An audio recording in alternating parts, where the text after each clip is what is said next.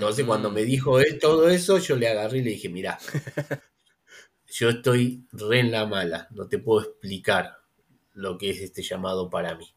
Y no me quiero ilusionar, pero si me estás mintiendo, si me estás haciendo una broma, te juro que te voy a buscar, te voy a encontrar, te voy a estrangular. Quiero vivir de escribir, pero no sé cómo.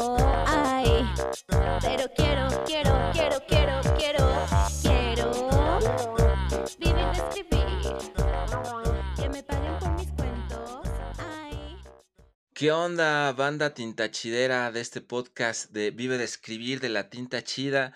¿Qué ondita, qué ondita? Pues yo soy el Alex, el Alex Carrillo. Bienvenidos todos a este nuevo episodio y es un episodio muy esperado en el que estoy muy emocionado porque tenemos un, a un gran escritor que admiro mucho y que se está conectando desde, desde su casa, su patria, desde allá de Argentina, con algunas horas de diferencia, está aquí en vivo con, con todos nosotros y pues vamos a entrevistar ni más ni menos que a Leo Loyola, que ya está ya podrán verlo ahí del otro lado. ¿Qué onda, Leo? ¿Cómo estás? Todo muy bien, Alex, todo tranquilo. Entonces, entonces, Leo.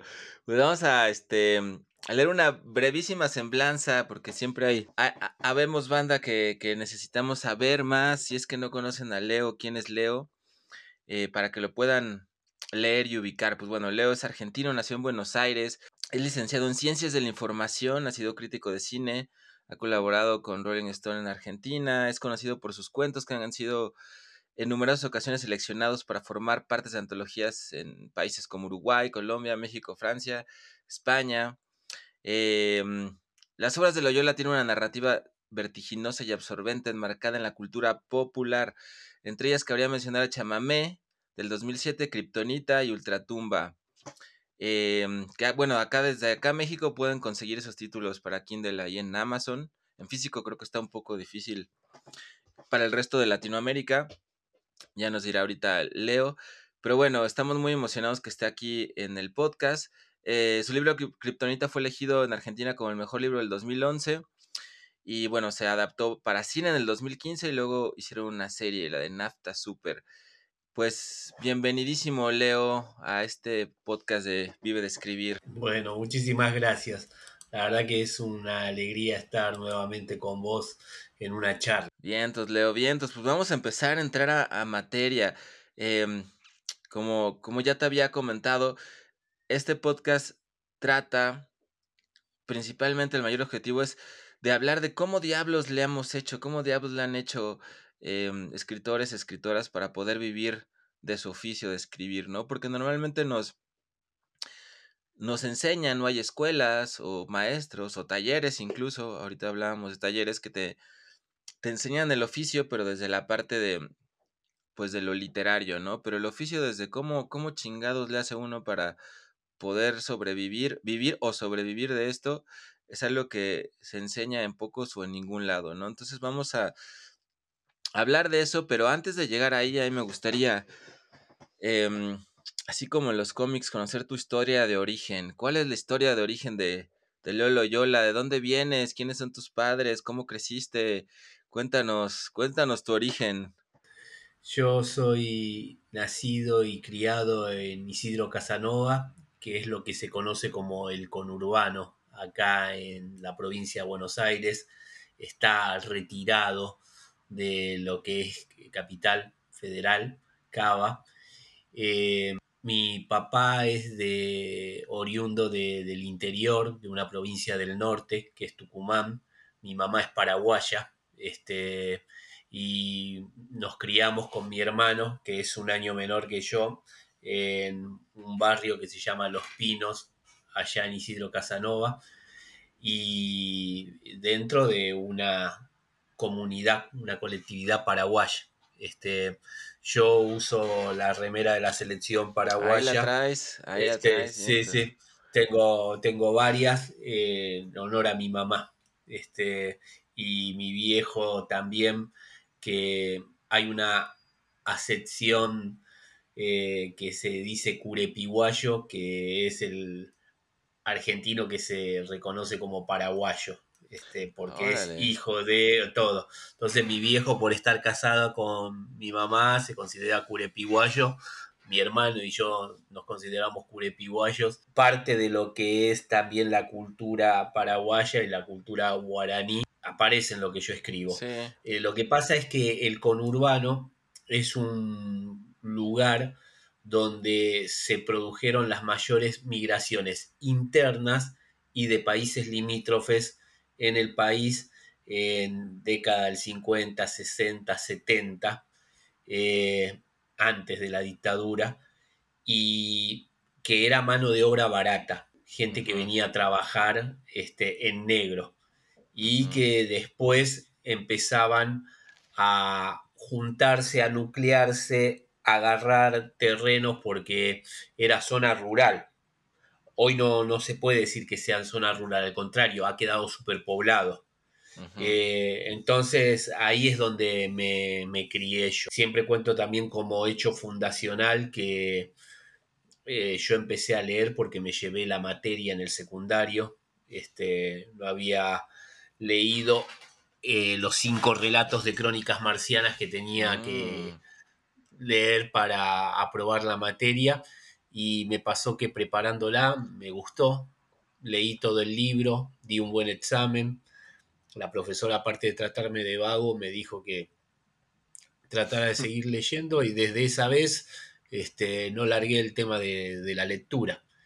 Y siempre digo que tuve dos vidas y que en esta segunda como escritor toda la suerte que me anduvo esquivando en la otra eh, y citando a una, un verso muy lindo de una canción de Los Abuelos de la Nada, que más allá de toda pena siento que la vida es buena, toda esa suerte la tuve como, como escritor. Después de la crisis del 2001, eh, tras haber perdido uno de los trabajos, eh, para no deprimirse y no sabíamos juntar ex compañeros de laburo, en grupos de autoayuda y ahí nos recomendaron el tema de tratar de hacer talleres o hacer algo para no quedar deprimido, ¿viste? Eh, aparte que no había trabajo en ese momento. Y ahí llegamos con un amigo al taller de quien fue mi maestro, Alberto Laiseca, y ahí me puse a escribir. Y el primer año hice consignas, el segundo me animé a escribir la primera novela, la terminé sin pensarlo dos veces, la mandé a un concurso, quedó finalista, obtuvo una mención, la publicaron y bueno, ahí ya arrancamos. Y ahí, ahí sí fue la historia completa en, Flash Forward, pero deteniéndonos todavía un poquito, un poquito en el inicio, este, ¿cuál, era la, cuál era la relación pues en ese barrio, en Los Pinos, normalmente, que más allá de lo que me cuentas de que te dejaron leer en el secundario, pero tus propios padres, los conocidos cercanos con, pues con la literatura, ¿cómo, cómo se veía? ¿Existía alguna relación? No, no, no, era cero relación. De hecho, mis, mi mamá, mi papá, mis viejos, como le decimos cariñosamente acá, eh, porque sé que allá por ahí suena despectivo, eh, el asunto es, vieron con muy buenos ojos que yo empezara a comprar libros. Yo tenía un compañero en la escuela secundaria, yo lo veía que leía eh, en los recreos o esas cosas, era el compañero que era malo para los deportes. Yo también era malo para los deportes, pero me gustaba, ¿viste? Eh, entonces intentaba jugar a la pelota, al básquet, con el vóley siempre me defendí porque el vóley se juega mucho en las colectividades paraguayas. Y yo a él lo veía que era el callado, el que estaba siempre leyendo. Entonces, no solamente le pedí prestado el libro para rendir la materia, sino que después le pedí prestado libros. Para llegar acá a Capital tenés varios accesos, pero uno eh, eh, que es troncal es el, uno de los trenes. Eh, que viene, yo me crié en lo que se conoce la zona oeste del Gran Buenos Aires. ¿Cuánto tiempo se hace para, el centro? Y más o menos una hora veinte. Este, No es mucho en cuanto a tiempo, pero sí las cosas que tenés que hacer. Eh, son como tres vehículos, pero el principal es el tren. Y en el tren te podés colar, ¿viste? Te podías colar en esa época, ahora más todavía, con la ah. crisis y todo. Sí. Es que directamente la patronal libera los molinetes, libera todo. Este, Ah. Realmente estamos en un mal, muy mal momento. Antes este, nosotros también era crisis, pero cuando no liberaban los molinetes te podías trepar, ¿viste? Ajá, Entonces con este ajá. compañero los domingos nos sabíamos trepar, esperar el tren y venirnos hasta Caballito. Hoy es muy loco porque vivo a ocho cuadras de ese parque, que es el Parque Mm. Rivadavia, que es una gran feria de libros usados y nuevos. Yo empezaba a ahorrar y me quería comprar los mismos libros que tenía él porque yo les había visto los libros juntitos en la, en la casa y me encantaron que los ¿Cómo lomos, las cosas fueran como se veían todo. Eran colección Minotauro. Él leía ciencia ficción, Ah, ¿viste? esa colección es muy bonita, Claro. sí. Eran hermosísimas. sí, Y sí. cuando yo fui a querer comprar eso, él me dijo, no, vos comprá otros libros porque así nos intercambiamos. Mm, Y primero me dio bronca, ¿viste? Pero después dije, bueno, tiene razón todo. Mm, También ahora me doy cuenta, con el diario el lunes terminé eh, forjándome hacia el policial, porque yo elegí ediciones Pulp. Me encantaban este, eh, las portadas, esa estética, ¿viste? Cuando lo empecé, empecé a leer, encima arranqué con este, Jim Thompson, eh, yo decía, bueno, pueden tener nombres norteamericanos, transcurrir las historias allá, pero yo le cambio los nombres y este, a esto los conozco, son, son de acá. Ajá. Entonces había una cosa que me, me encantaba de- desde ese lado. Y vuelvo hoy una y otra vez a leer policiales. Leo de todo, pero cuando estoy bajón, cuando me cuesta concentrar, releo o voy a buscar un policial porque este, me gusta mucho el código de ficción. Entiendo que puede tener un asidero de verdad, pero que, y que puede parecer realista, pero siempre va a ser ficción, ¿viste? Siempre Claro, va, claro. va a estar el, eh, el código, siempre va a estar la, la cosa de juego. Y eso más o menos con, con la lectura, Alex. Oye, ¿y, y, y cuándo, cuándo se empezó a, a cocinar, a crecer esta idea de, de verte a ti mismo como escritor? De decir, pues por, por ahí esto es algo que me gustaría hacer. ¿Cuándo escribiste tu primer cuento? ¿Cómo, cómo diste ese paso de lector a, a- a decir quiero hacer lo mismo? Uno habla con mucho respeto de un término tan manoseado como literatura y como arte. Pero no hay que olvidar, y también por eso me. No solo por la experiencia previa que tuvimos con vos y con todo ese grupo de gente tan linda, sino también es algo que me interesa mucho hablar del oficio del escritor, como se habla acá coloquialmente, de el laburo, el trabajo de escritor, pero sobre todo el laburo y el trabajo del artista. Así como se le paga a alguien que tiene un conocimiento específico, eh, que por ahí es eh, más necesario en el orden de lo diario, escribir es un trabajo. Escribir y hacerlo bien eh, demanda un trabajo, demanda un tiempo, demanda una dedicación que no se condice muchas veces con lo económico. Entonces, esto es algo que yo también aprendí en el taller, porque mi maestro, la Iseca, cuando nosotros le contábamos que nos llamaban para leer en ciclos, cosas, y él decía, ¿y les pagan? No, pero ustedes le están haciendo gratis el ciclo. La gente está cobrando. Y uno recién está empezando y dice, lo hago gratis porque Sí, voy a poder mostrar lo mío. Totalmente, Alex. Totalmente. Sí. Es eso. Estoy empezando. Y ese es un error. Ese es un error porque eh, ese tipo de ciclos, ese tipo de lugares se alimentan de eso. En el momento que te llaman por segunda vez y vos decís, mirá, la primera te la hice gratis, sí, tenés razón, o yo la todo, no tengo presupuesto, lo que sea, van y buscan otra persona que no, estén así. Cuando uno puede romper esos círculos, este, y directamente ya te buscan porque ven que lo haces, ven que le das una dedicación, porque también lo otro, lo principal es, se da en soledad, nosotros escribiendo todo.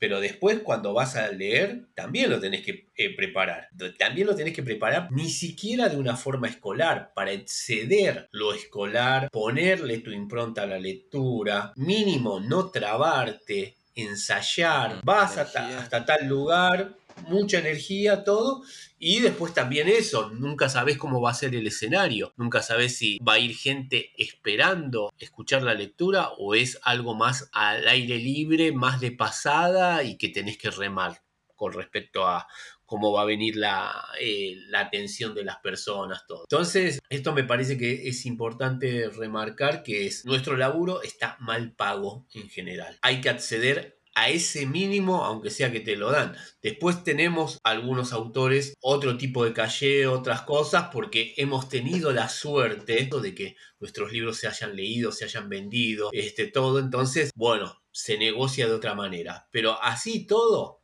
no es con presentarte y decir, hola, ¿qué tal? Mi nombre es Leonardo Oyola, soy el autor de Kryptonita, Chamamé Ultratumba, hagan preguntas. No, tenés que preparar la charla, tenés que preparar la lectura, eh, tenés que pensar esto, hacia quién vas a dejar. Claro, justo con esto que, nos dices, Leo, que, que, me parece muy, muy claro y muy útil de, señalar y de decir, em, pues es parte también de las construcciones que nos hacemos desde antes de, de qué es escribir, qué es ser escritor.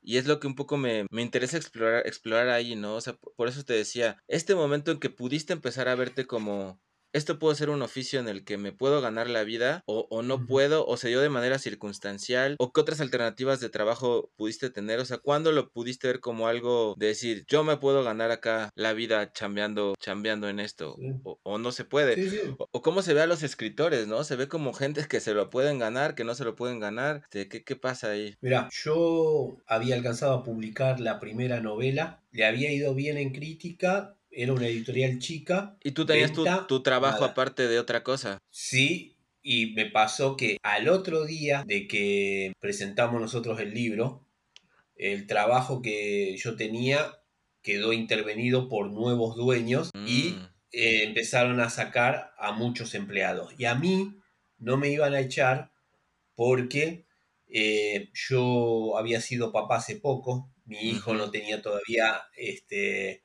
seis meses. También el tema de que había obtenido una mención en este premio que me publicaba en el libro, había tenido una cierta visibilidad dentro de esa comunidad. Entonces como que no les convenía. Pero finalmente terminé perdiendo el laburo. Esto había pasado en diciembre del 2000 y en abril del 2006 terminé perdiendo el trabajo. Eh, entonces me pasó ahí que en el medio de, todos esos líos, todas esas cosas, los arreglos que hicimos económicos, todo, yo me puse a pensar de que yo podía dedicarme de lleno a la escritura, porque yo me crié con muy poco y veía que era un asunto armar la rueda, todo, pero que podía llegar al dinero que yo sabía hacer eh, laburando en eso. Yo tenía muy claro que no me iba a poder comprar un coche, un auto, un carro, como le dicen ustedes. Eh, tenía muy claro que ni en tres vidas voy a poder comprarme una casa.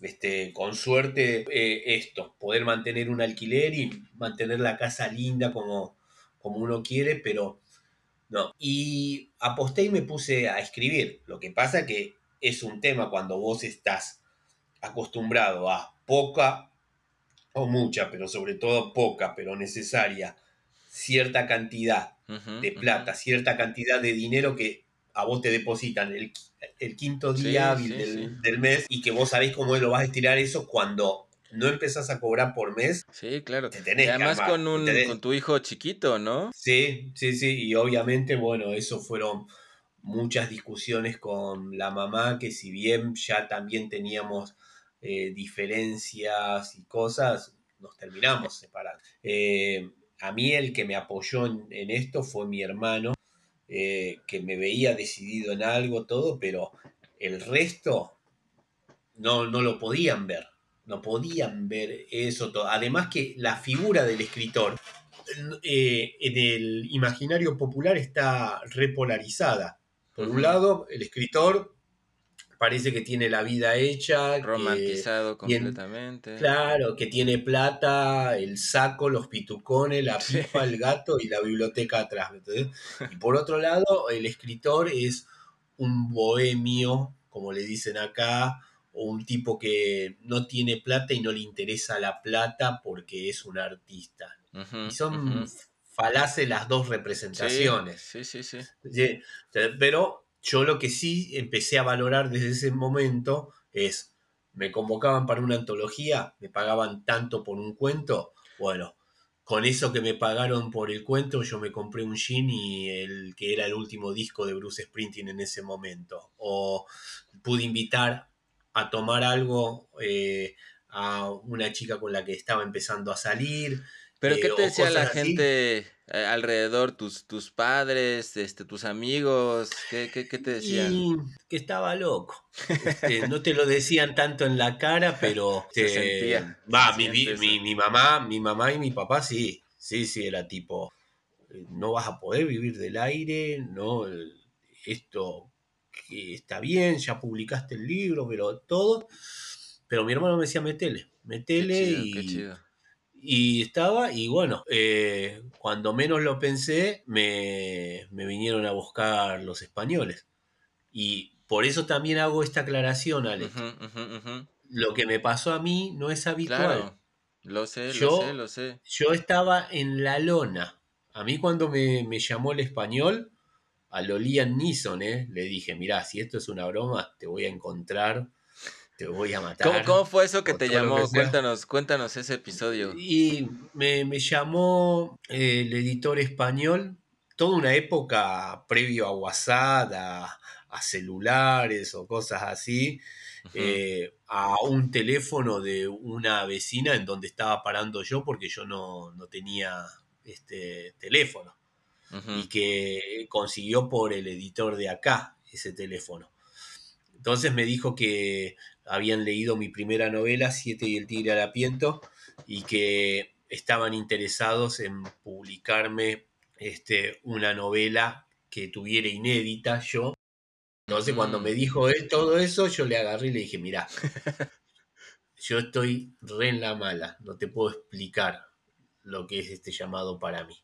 Y no me quiero ilusionar, pero si me estás mintiendo, si me estás haciendo una broma, te juro que te voy a buscar, te voy a encontrar, te voy a estrangular. No había, igual yo con la tecnología, ahora por la pandemia, me obligué a ciertas cosas, todo, pero igual en ese momento no teníamos esto de las cámaras, todo era teléfono en línea, todo, y mandaron el contrato, eh, había como un delay de casi dos meses entre que mandaban una cosa, yo firmaba, Mm. se las mandaba y, se- y- y tratar de laburar, recién ponían acá los eh, locutorios, cibers, eh, eran como lugares, calculo que ustedes también habrán Sí, tenido sí, con varias y ir a eso y, y nada, y cuando yo voy para España, cuando me llevan y me, se me acerca el editor, yo nunca le había visto la cara. Para mí era un hombre de más de 50 años y era un pibe más joven que yo, Mm, mi, editor.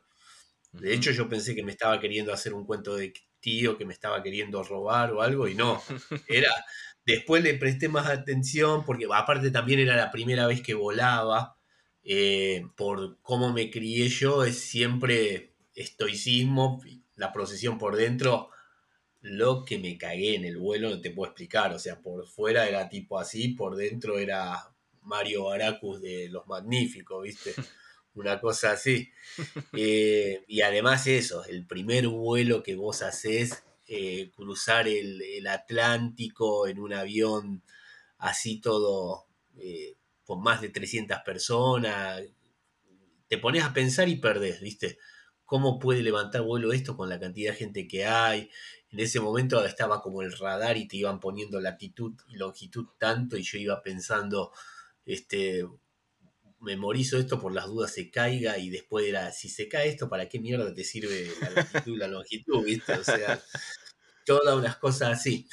Entonces, eh, volviendo a todo lo que vos me preguntabas, también dando todo este rodeo, yo no, no lo pensé que iba a ser escritor. Sí que me hacía bien, tan bien como siempre me hizo leer, me estaba haciendo muy bien escribir.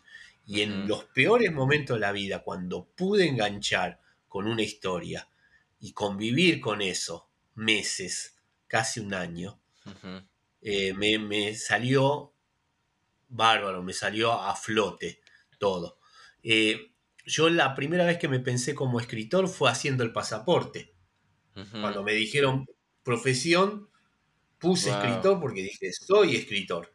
Ajá, Soy ajá. escritor, estoy saliendo del país, estoy volando por primera vez. Estoy haciendo esto porque escribí tres libros. Dos libros que tengo publicados y uno que está inédito. Eso pensé en ese momento, haciendo el pasaporte. Y después puedo poner y cuando me dicen de afuera escritor, bárbaro, pero también escritor creo que es una palabra manoseada, creo que la figura del, escritor está sobrevalorada, que mejor es que queden las historias antes que los nombres nuestros. Y me gusta más definirme como una persona que se dedica a leer y escribir.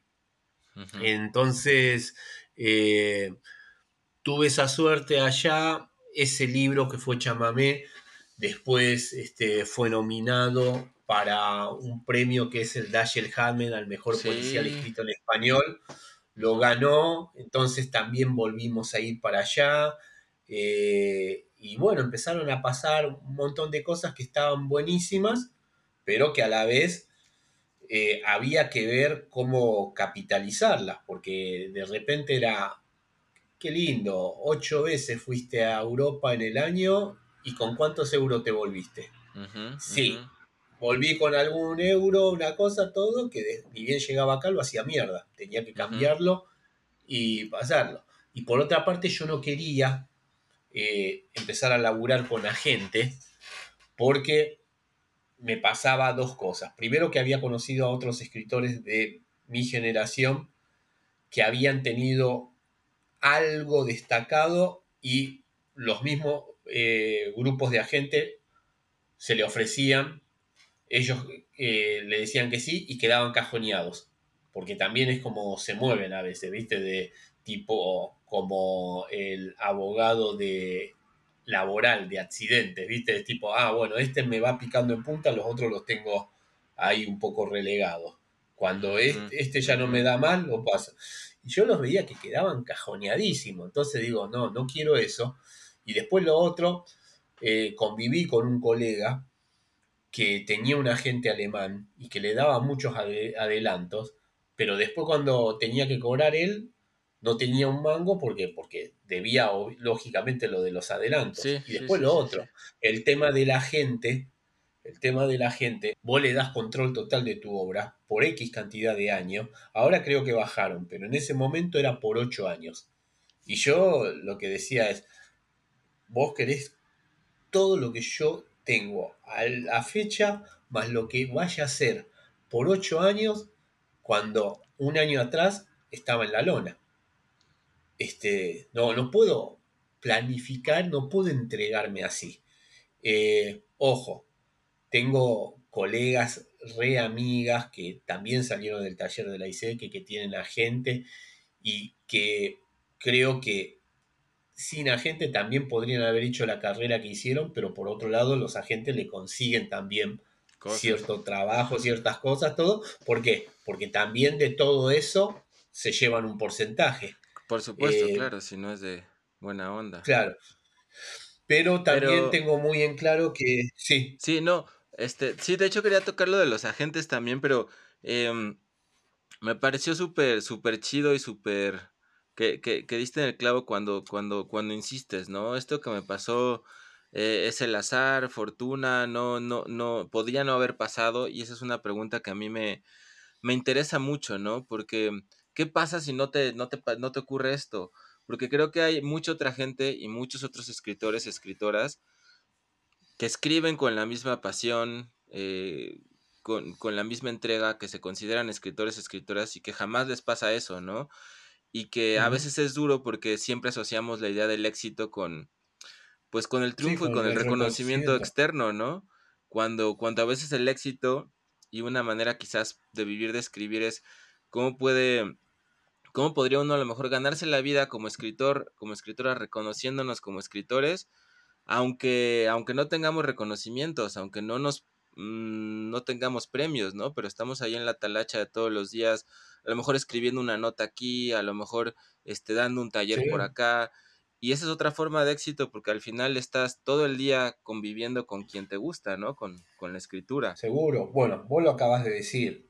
Hay que tener varios kiosquitos te dice el argentino. Varios lugares como tus postas, ¿no? Que vos sabés que, bueno, cobras este, después cobras lo otro, todo, y que llegás a ese número que necesitas ahí. Pero después lo, lo otro es todo muy efímero. El, el escritor que está de moda un momento todo y bueno, vende, vende todo, pero después viene otro y otro.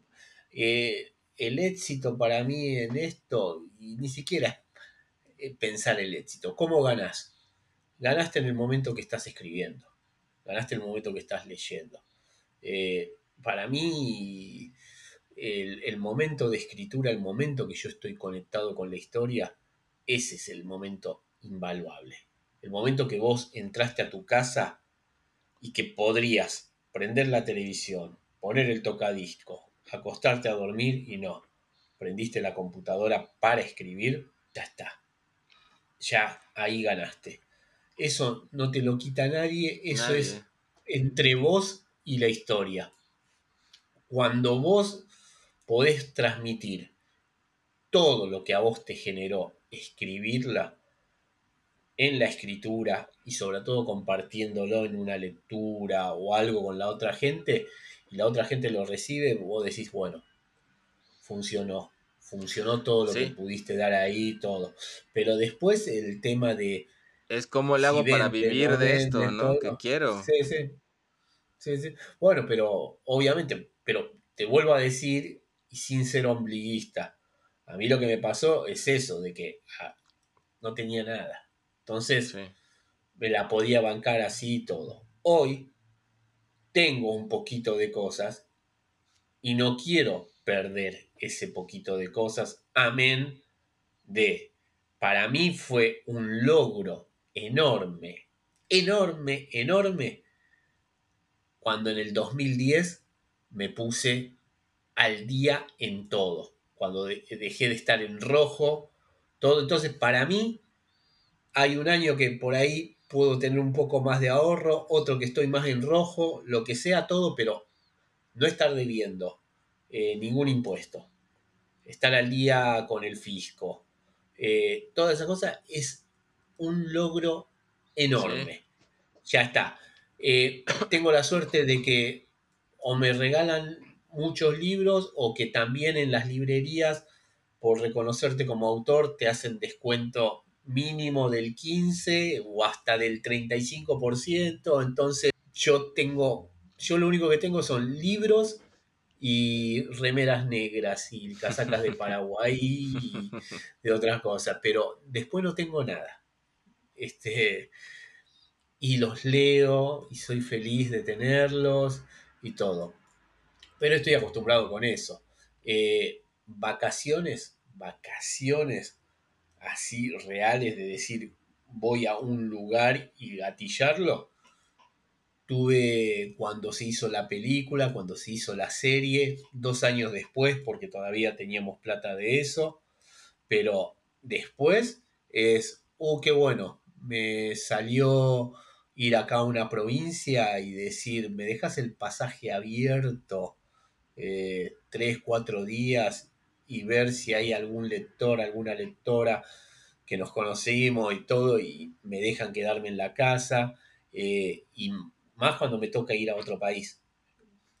Deja el pasaje dos días, tres días abierto para patearlo, porque también a mí me pasa que, por ejemplo, yo eh, no puedo decir, estuve allá y la pasé bomba en tu patria, pero yo no puedo decir, conocí sacando dos días que salimos del protocolo y que uno me fui con, con lectores a, a tomar unas cervezas y hablar un poco de cómo era Guadalajara, todo, y otro que con Selva Almada nos fuimos a ver lucha libre. Después no, no, no pateé, no pateé el lugar. Entonces, cuando puedo eh, quedarme un par de días, gatillarlo yo de mi bolsillo, eso, y tener el pasaje abierto, esos son mis vacaciones, entre comillas, escapadas. Pero no, no voy a tener, viste, ni 15 días, ni 3 semanas, ni mucho menos un mes de ocio a panza arriba, todo. Mi sueño nunca me pasó, quisiera ir a Cali para hacer todo el recorrido de Andrés Caicedo. Oh, porque es un escritor que me ha conmovido tanto y cuando me llevaron, eh, las veces que fui a Colombia y este, pude obtener libros de él allá que no estaban publicados acá.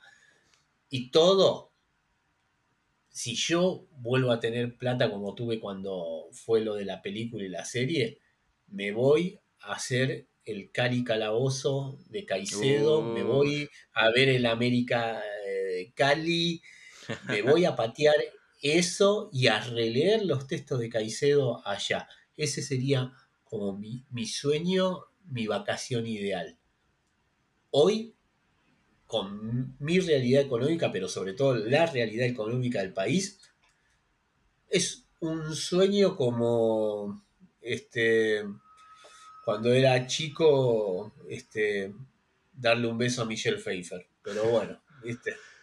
Oye, pero esto, esto que también, cuando, cuando se da lo de la película, cuando se da lo de, lo, lo de la serie, eh, ¿qué, qué, tal paga eso? ¿Y cómo, ¿Y cómo manejar eso? Justamente como lo estás diciendo, ¿no? De, de a lo mejor Sí. no tener esos ingresos fuertes. ¿Qué, qué, qué tanto es lo que te pagan por eso?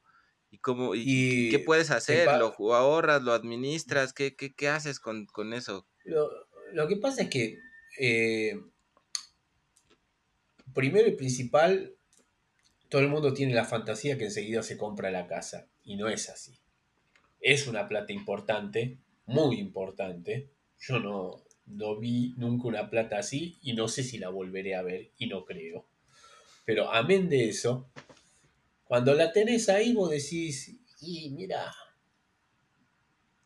qué sé yo, yo lo que quiero ganar es más tiempo para escribir. Y una parte fue eh, con quien era mi pareja en ese momento, fue, loco, la vinimos jugando este, hace siete, ocho años juntos. Ahora que la tenemos, vamos a disfrutarla. Entonces ahí fue que nos fuimos de viaje, empezamos a ir a comer a lugares lindos, todas esas cosas, y no creo que haya sido despilfarrarla. No, no, no. Empezar a darte un un lujo, ¿viste? Darte unas cosas, todo. Eh, duró hasta la mitad de la pandemia. Este, ahorrar en, eh, primero también por cómo son las leyes de nuestro país, no se puede ahorrar en dólares ni nada por el estilo, o bueno, hay que pagar impuestos o lo que venga, todo se especifica, entonces es una plata que con la inflación se devalúa. Y vos decís, la tenés, la tenés que usar. Eh, y bueno, no, no me arrepiento de las cosas que hicimos, todo, y hoy estoy ajustado, pero mirá la casita que tengo, estoy feliz, estoy contento, todo. Vos no sabés lo triste, lo triste que es en este momento nuestro país, la cantidad de gente en la calle y la cantidad de gente en la calle eh, acá en Capital Federal, acá en Cava, que eso no, ni siquiera en la crisis del 2001 se veía así de fuerte. Entonces, eh, dos semanas atrás, a una cuadra y media de donde yo vivo, un muchacho de 34 años en situación de calle murió por el frío de la noche. Eh, entonces, ahí es donde, viste, vos agarras y decís, ¿qué me voy a andar quejando? Sí, sí, sí, ¿Qué voy a andar haciendo eso si aparte tengo esta suerte? Pero lo que te estoy diciendo, Alex, ¿eh? no voy a tener un auto, no voy a tener eh, una casa, no me voy a poder en serio ir de vacaciones. Eh, ponerle que me invitas vos a que vaya para tu casa, no Sí, voy a sí. poder hacerlo porque no voy a poder pagar el aéreo. Sí. Y, y estoy, estoy en paz con eso, ¿eh? Me pone contento de que digas, bueno, me invitas o esas cosas, todo. Pero estoy en paz con eso porque tampoco fui detrás del mango. Tampoco fui detrás de, de eso. A mí me hicieron muchísimas ofertas para hacer Kryptonita 2, la novela. serie, cosas eh, con respecto a eso, todo. Y el tema fue que yo dije, ya no tengo más nada para dar desde ese... De lado. esto, ya no tengo nada que decir de esto. Ya no tengo nada para decir de eso. Un sueño, por ejemplo, es que un día me, me llamen, que no va a pasar porque no te llaman. Pero a mí me, me encantaría que, por ejemplo, Marvel me agarre y me diga, che, este, vi- vimos, vimos tu, tu perfil todo, queremos que hagas algo con Daredevil. Pero ni siquiera Daredevil.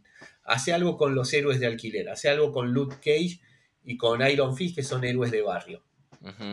Eso. ¿entendés? Eso me encantaría escribirlo, pero ya algo eh, mío, como lo que hice en Kryptonita, eh, con la historieta, no, hay otras formas a las que me quiero acercar.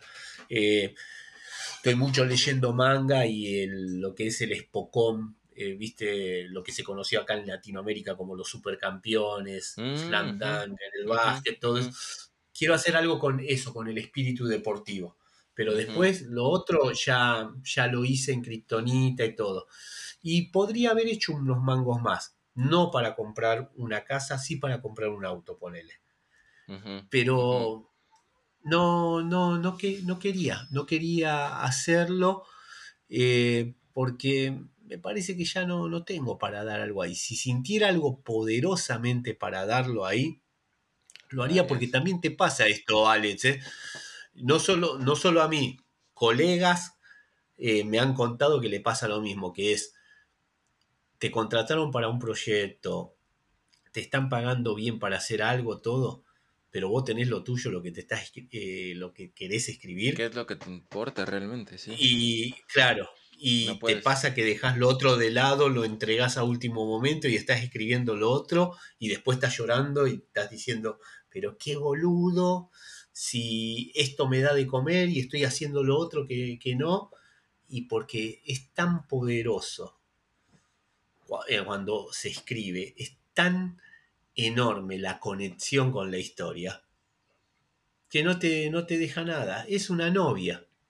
Es una novia de la que estás enamoradísimo, enamoradísimo, que le sos fiel, que te acostás pensando en ella, te levantás pensando en ella, no ves la hora de estar juntos y el estar juntos es terminar de escribirla, que se concrete, ¿viste? Todo. Y entonces eh, no te ocupa otra cosa más que eso, la cabeza, el corazón. Que, que, que eso, eso me encanta porque siempre es justo, creo que ver la escritura más eso, ¿no? Como, co- re- como una relación con lo otro y no como esta chamba de todos los días de oficinista de tengo que acabar, tengo... No sé quién lo habrá dicho por ahí, ¿no? Por esta idea de que... eh, que es más importante la disciplina que el gusto mismo de estar con esa relación, ¿no? Que, que eso me, a mí me parece un lugar mucho más interesante para acercarme a, a escribir, ¿no? Pero, Sí. pero de ahí, de ahí, con todo esto que me dices, entonces, ¿de, de, de, de qué vive un escritor? ¿De qué, qué, qué, qué estás haciendo tú en estos momentos para vivir de escribir, este, Leo? Y yo en este momento estoy con talleres. Tengo la suerte de también que estén vendiendo los libros, entonces los derechos de autor que yo recibo no puedo vivir, claro, no puedo vivir solo de eso, pero es un dinero importante. Entonces, lo mío básicamente son talleres, eh, esto, y ahora que estoy en un grupo que me llevaron de guionistas como seniority, le llaman por tener un conocimiento específico, que es lo del conurbano. Pero eh, eso es extraordinario y eso también tiene eh, un coto. Lo que yo sé es que eh, me armo una rueda de ferias del libro, charlas, gente que ya sabes que te van a invitar. Entonces, por mes, con tener dos charlas, eh, más los talleres, más cuando cobro cada semestre eh, las regalías, aprendí la primera vez, las cobré y la hice mierda en menos de un mes este, y después lloré los otros cinco, ¿entendés? lo mismo cuando te dan un anticipo por una novela. Este, ya aprendí todo eso, a dosificar este, y a controlarme. Yo la verdad, Alex, es que soy un desastre con el tema de la plata. ¿entendés? O sea, eh, ya para mí lo que dije anteriormente, estar en cero con las deudas, estar con los impuestos al día, todo, ya está todo, pero por ahí ahora, eh, bueno, y esto, armás la rueda, ¿no? Pero de repente, qué sé yo, me terminan pagando más o aparece una charla inesperada ya y me pagan, y por ahí vi una campera con fleco y me la compré, ¿viste? Y vos decís, ¿para qué querías una campera con fleco si no se usan los flecos y toda la historia? Porque sí, porque la vi y dije, con esto... Oye, no, oye, esto que me dices de, de, cobrar las charlas, a mí me, me, me sorprende porque acá yo no sé de que ningún escritor amigo mío ni yo cobre por ninguna charla, nos invitan a todos lados y allá andamos, este, pero si le dices a alguien que te cobre, yo no me imagino que que te pague nadie, así que eso yo y bueno, pero eso también me parece que depende de los lugares, de los países, de las cosas, eh, porque acá también hay muchas charlas que llevan a, alguien y no le, no le pagan. Este, y es lo que yo te decía, acá, bueno, vos haces tu, acá está la frase eh, derecho de piso. Bueno, yo, yo sé el año que hice mi, derecho de piso. y como yo también sé las cosas que hago gratis. Eh, o sea, yo a las unidades penitenciarias voy gratis. Eh, las universidades, las escuelas del Estado, voy gratis. Los que son privados es... Claro. Quiero el auto de puerta a puerta. Y si me tenés, eh, le pagaste a otro colega, quiero que también me pague. Eso también, ¿viste? Eh, y eso es lo, también lo más difícil. Eh, la horizontalidad. Sí. Porque yo entiendo que vaya un escritor bestseller en el horario central. ¿Sí? pero si ese escritor, esa escritora, está un día en un evento eh, me, parece bárbaro que cobre lo mismo que cobra el que estuvo a las 3 de la tarde, todo, y que también va a estar un día y que también va a estar, y que tengan las mismas cosas, ¿viste? Eh, lo mismo para comer.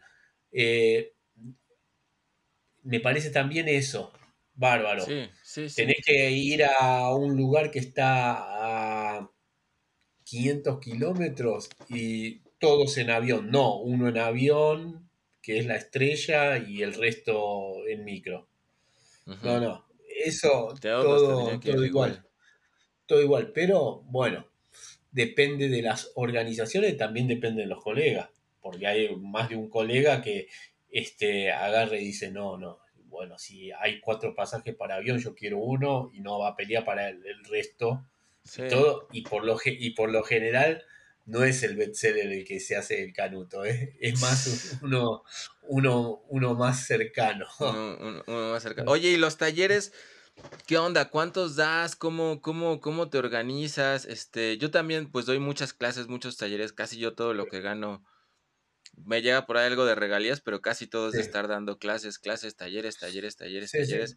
¿Cómo, ¿Cómo está la cosa? ¿Y qué le podría recomendar a alguien que, que quisiera empezar a dar talleres? ¿Cómo, cómo es la onda? Bueno, primero el que quiere dar taller, como todo, seguramente te acercás por la necesidad económica, pero también porque sabés que tenés algo para dar y es mínimo una experiencia y después un, eh, lo que cada uno fue aprendiendo en el oficio. A mí lo que me sirve es, yo cobro caro yo cobro caro el taller, todo. Pero yo trabajo solamente con 12 personas. ¿Cuánto cobras el, taller, el taller, Leo? Eh, bueno, ya haremos la conversión Este... No, pero sí, no, con, con respecto a cómo está la inflación de ustedes, todo, pero eh, yo no te digo que cobro el doble de lo que se cobra acá habitualmente, Ok, ok. pero sí un 35% más. Ok, ok. Entonces, eh, pero yo tengo solo este, eh, tres grupos y tengo eh, cinco en uno, cinco en otro, dos en otro y lo hago repersonalizado. ujú, Eh, entramos, por lo general son tres horas, ujú. Eh, pero si nos tenemos que quedar más, nos quedamos más. Eh, y a mí me sirve eso, que en lugar de cobrar más barato y tener eh, Claro, a sala llena, claro. a sala llena, porque no le podés hacer un seguimiento a una persona que eh, yo de lo que veo y también lo que me gusta es el proceso en los grupos y que, que terminen eh, de contar una historia, atravesar una historia. Y no le puedes exigir a una persona que haga la misma elección de vida que vos hiciste. Y esas otras personas, además de estar conviviendo con una familia, de tener otros eh, gastos más eh, un número mayor a los gastos que uno puede llegar a tener o lo que sea, eh, está dejando de hacer un montón de cosas también para escribir. Sí. Entonces, un respeto enorme hacia eso. Yo entrevisto mucho a la persona nueva que va a ingresar al taller. Eh, lamentablemente a quienes les dije que no, está la intuición, pero está también algo que te das cuenta, viste, con un par de preguntas o todo. Eh, una persona que no lee no puede escribir. Entonces, si viene alguien y te dice, diferente es que vos tengas una fase de una Sí. semana o un mes que no leíste todo, pero te das cuenta que alguien que no leyó y que en realidad lo que dice quiero ser escritor y, si no leíste, si no estás leyendo, tenemos un problema. ¿Qué pasa? Parece una tontería, parece algo básico. ¿Cómo va a pasar? No, pasa, pasa un montonazo de, de gente que este, ve que es como algo accesible, ¿viste? Eh, y, y sí, puede ser accesible, pero necesita un compromiso. Y después lo Sí, otro, claro. formás un, un taller, formás un grupo, tenés confianza con cada uno de los participantes, pero se tiene que armar el círculo de confianza entre el resto. Entonces, eh, es un poco laburar como la terapia de grupo. Lo que pasa dentro del taller queda queda. dentro del taller, no se juzga nada porque estamos hablando de ficciones. Si no estuviéramos hablando de ficciones, ahí salimos a hablar de, de lo que choque, de lo que sea necesario discutir. Pero lo que sí se va a discutir y todo es, ¿funcionó no funcionó la trama? ¿Dónde la pifió? Eh, yo soy un escritor sumamente oral y también hablo de eso, de la, importancia de, de la escritura oral y no que no haya repetición de palabras, ritmas involuntarias, todo. Oye, Leo, ¿y Entonces, das, eh, eh, das sí. clases, perdón, perdón, das, das, em, por internet, por, das clases online también? ¿Has llegado a dar? Do- eh, después de la pandemia, sí, eh, fue todo un tema tratar de conseguir lugares después, porque Sí. acá en nuestro país, además de que eso fue gradual, recién, recién te diría, desde este verano, desde enero acá, se volvió a recuperar la noche. Pero la noche se había perdido. Acá todo por también como eran las fases y todo, todo estaba terminando 10, 10 y media de la noche. Entonces, yo habitualmente sabía tener los talleres eh, 9 de la noche, que cenaban, comían todo, venían para el taller y nos quedábamos hasta las 12, Ujú, porque no me gustaba eso de que vinieran corriendo del laburo o cosas así. Ahora tuve que bajar lo- los talleres a las 7 de, de la tarde para poder terminar 10 de la noche y todavía hay este, lugares que no te alquilan hasta las 10 de la noche. Mm, Yo no, no quiero dar el taller acá en mi casa. Quiero tener un lugar tranquilo. No me gusta dar en los bares. Este, doy en el bar por causa mayor, porque se, se cortó la luz o algo, como una excepción.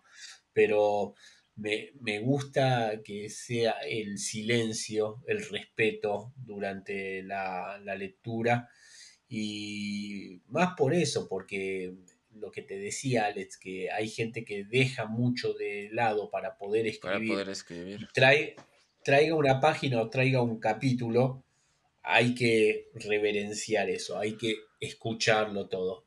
Y si Sí, no, no. funciona, si de verdad está mal, decirlo, con las mejores palabras posibles, Yo- todo, sí, pero sí. siempre, siempre respetando que se vio que hubo laburo. Claro, claro, claro. No, y también te lo decía, a ver si te armamos acá un grupito internacional para que lo, para que lo talleres online. Seguro habrá muchos fans tuyos también. Y por ahí este lado. sería algo a pensar para el año que viene. Yo lo que exijo es un compromiso de un año. Claro, Eh, por suerte la mayoría te han cumplido eso.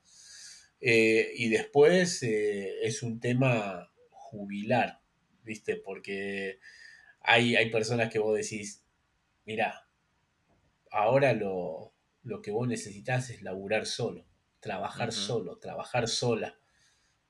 Eh, bárbaro, vos te sentís bien, te sentís cómodo, te sentís cuidado acá, todo, pero yo lo último que tengo para decirte es, tenés que vivir la experiencia de laburar sola, laburar solo. Y Claro. es terminar una relación, ¿viste? Sí, sí, ya- sí, ya claro, claro. todo, pero también me parece que es la forma más, más honesta, ¿viste? De, de decirle, porque ¿qué te vas a quedar? Siempre con mi mirada, siempre con lo que te estoy corrigiendo yo, el, Sí, grupo, todo. sí, necesita uno Ya. independizarse. Claro, sí, sí. Y aparte de eso, no, no vayas a otro grupo, no porque vayas a encontrar a alguien mejor que yo en la dirección o lo que sea, es ya tenés las alas crecidas, volá, volá y bueno, y si te caíste vas a volver a levantarte, a hacer vuelo, todo, y si decís, bueno, no, necesito, pero por eso uno sabe a quién le, va a decir y por eso también trabajaste para eso varios años. Buenísimo, Leo. Ya pues finalmente vamos a ir, ir, ir cerrando em, con todo esto que nos estás contando y con este, con este episodio, esta charla que estamos acá teniendo contigo. Y me gustaría finalmente un par de cosas nada más. Una, una, si pudiera decirle a una chica, a un chico que quiere empezarse a dedicar al oficio, que quiere decir, ¿y cómo me, cómo, cómo le hago? ¿Qué, ¿Cómo me ganaré la vida de esto? ¿Qué, qué consejo le podrías dar desde el, desde el ganarse la vida a alguien que, a, a, los que nos están oyendo, que muchos son escritores, escritoras de, pues de Latinoamérica, de España, de México, que, que nos escuchan porque dicen, pues a ver cómo chingados le han hecho estos güeyes para vivir de escribir y a ver si puedo aprender algo para, para vivir yo. Sí. Bueno, primero y principal, que es la parte más difícil y que ya seguramente la han experimentado durante la escritura, es dominar la ansiedad. Eh, dominar la ansiedad y eh, también eh, el pensar de, en negativo. Eh, así como uno escribe y después dice, esto quién lo va a querer leer, esto es una mierda, que esto de aquello, y no, no es así. Uno no sabe quién lo va a querer leer y uno le puso mucho amor, le puso mucho trabajo. Mucho que para laburo. eso tu, plat, tu, plática de TED Sí. es hermosa para eso, ¿no? Creo que ahí lo dices Bueno. muy, muy bonito. Bueno, gracias. Gracias por eso, porque bueno, nada, y bueno, eso fue un trabajo, pero también tratar de hablarlos desde ese lado. Y después eso, armarse de, de paciencia que uno, uno va a saber, uno va a saber si es que podés dedicarte a esto o no. Y hablo más allá de una escritura comercial o ciertas cosas. Creo que también eh, es como, ahora que citaste lo de la charla TED, eh, lo que te decía, es como el músico que agarra y dice, eh, bárbaro, estamos 10 puntos con eh, eh, la banda, con el grupo que armamos acá en el barrio, con el grupo que armamos con los amigos, todo, pero en algún momento decís, tiene que ser esto más profesional y por ahí el bajista es mi primo, pero que no le está dedicando nada y hay que cambiar el bajista. O hay que invertir, ¿viste? Eh, bárbaro, estamos tocando de puta madre, pero el sonido es malo. Y bueno, hay que invertir en el sonido y todo. Acá a veces también tenés que invertir en cosas mínimas, pero que vos agarrás y decís, bueno, la- las tengo que hacer. La compu, eh, bueno, no sé cómo será a ustedes, pero también otra cosa que yo también digo, muchas veces uno manda eh, eh, los textos y los textos hay que registrarlos. Cuando están inéditos hay que registrarlos. Eh, cuando uno después ya tiene un nombre, un estilo reconocido y todo, ahí ya te das el lujo de no registrarlos. Pero después, lo que vos pasaste, no más en esta época sobre todo, más que vos atallaste un documento y lo mandaste, no sabés a quién puede llegar a parar y no sabes quién esté más conectado o no, o sobre todo una persona con oficio, pero que en ese momento está seco de idea o cosas, ve algo que dice, "Ah, esto yo lo puedo hacer mejor. Y sí, lo va a hacer mejor porque tiene oficio, pero esa cosa tan vital, porque muchas veces es un error de mandar a, a todos o a todas, incluso a autores desconocidos, pero que uno ha leído, mandar. Primero preguntar, pero sobre Sí. todo antes de mandarlo, te- este, hay que registrar todo. Buenísimo, Leo. Ya para despedirnos, este, ¿qué estás haciendo ahorita? ¿Dónde te podemos leer todos los radioescuchas? Este, escritores, escritoras que nos oyen, ¿dónde pueden acercarse más a tu obra, leerte? Em, redes sociales no tienes, pero ¿cómo podrían contactarte y principalmente le- leerte, Leo? Y eh, hay muchas cosas mías que están en internet de forma legal e ilegal, pero eh, básicamente la mayoría de mis cuentos se han publicado en suplementos de, de verano y son cuentos que quiero mucho. Eh, lo último que vengo haciendo es una columna de no ficción para una este, revista que se llama Cordón, que Cordón viene por los cordones del conurbano y Mm. donde también algo, amo, armo más o menos la genealogía familiar y de donde me, me tocó estar y donde es como un personaje recurrente mi hijo, como si le estuviera contando a él que no le tocó estar en esos lados de donde Mm, venimos. Entonces, este, ese es un espacio que estoy valorando mucho y bueno, en el medio estoy trabajando en dos libros que, que quiero cerrar. Un primer libro de poesía mío oh, y después eh, un libro que estoy escribiendo sobre música para una editorial de acá que se llama Gourmet Musical. A mí me encanta leer sobre música eh, y eh, José lo de Café Tacuba, el, eh, la crónica de un Tacubo le publicó Gourmet Musical acá. mm, Este, sí. Bueno, me gusta mucho también un par de músicos que se están dedicando a la escritura. Eh, el señor Flavio de los fabulosos Cadillac Ah, no sabía que es- escribía. escribe, no sabes qué bueno lo que Oh. hace. Hace terror, este, muy onda eh, eh, Pussycat y todas esas películas de los 60 que aparece el Killing y todo eso. Eh, bueno, y ni hablar toda la influencia de el Catch, el Santo y todo, todo eso está en su literatura, pero también una cosa muy específica que él es oriundo de Mar del Plata, la costa de ahí muy diferente a la costa de ustedes, el surf y todo con una cosa bastante gris y tenebrosa. E incluso se mandó un libro él que para mí está a la altura del Mientras escribo de, de Stephen King, que se Mm. llama de los textos del Silver Tape, en el que compara la escritura también con otro de sus pasiones que es el skate. Este, Oh. Sí, sí, sí. No, buenísimo. Digo, yo crecí siendo fan de los Cadillacs, es de mis bandas favoritas. Entonces, pues, ahora que acaban de llenar el Zócalo y romper el récord de la banda que más Oh. gente ha metido. Entonces, bueno. una- los quiero mucho a los Cadillacs. Entonces, me, me dará mucho gusto Y- leerlo a él. Eh, El día que nos encontremos fuera de la Matrix, Alex, vamos a escuchar Sí. los tres primeros discos de los Cadillac, Uy, uy, tomando tequila, Sí. lo que sea, y Y bailando. unos mates, y unos mates. Sí. Gracias por todo, Alex. No, muchísimas gracias, gracias infinitas, Leo, este, por, por, por este tiempo y por todo lo que nos has regalado de, de tu experiencia como, como escritor y cómo te la has, cómo te la has ganado, este, chambeando, ¿no? Que esperemos que a toda, Ujú. que a toda la banda que, que escuche este podcast le sirva. Y pues muchísimas gracias, Leo, nuevamente por estar, por estar acá y un, un Ah. abrazote.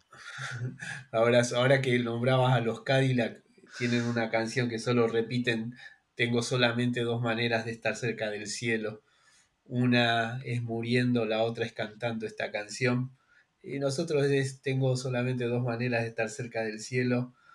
Una es muriendo, la otra es escribiendo. Oh, buenísimo. No, y con eso que dijiste me acuerdo de otra canción que fue también para mí un himno, la de la guitarra de los auténticos decadentes. Que yo, yo le quitaba, le quitaba cantar y can- decía escribir, ¿no? O sea, quiero escribir todo el día y que la gente. Bueno, mi maestro, la, la Iseca, decía Ajá. que era el himno del artista. Es, y decía es. que era, era muy genial la canción porque también le daba la voz al enemigo, le daba la voz al padre. Oh, Eso, es verdad. Mejor que labures, mejor que, Mejor que te trabajes, afeites. Todo, todo. todo. Eh, y sí, y nosotros queremos tocar la guitarra todo el día. Eso, queremos eso, nada más. Sí, sí. Que la Ya gente se enamore de nuestras letras. Con tener el dinero suficiente para poder estar todo el día tocando la guitarra ya es suficiente. Este podcast llega a ti gracias al equipo de Tinta Chida. La dirección es de Alejandro Carrillo. Producción Julio Díaz y Ariadna Becerril. Diseño sonoro y edición de audio Luis Bernal. Voces Alondra Lubiano, Luis Bernal y Lidia Jiménez. Guión Julio Díaz y Renata Robles. Música Osvaldo Brambila.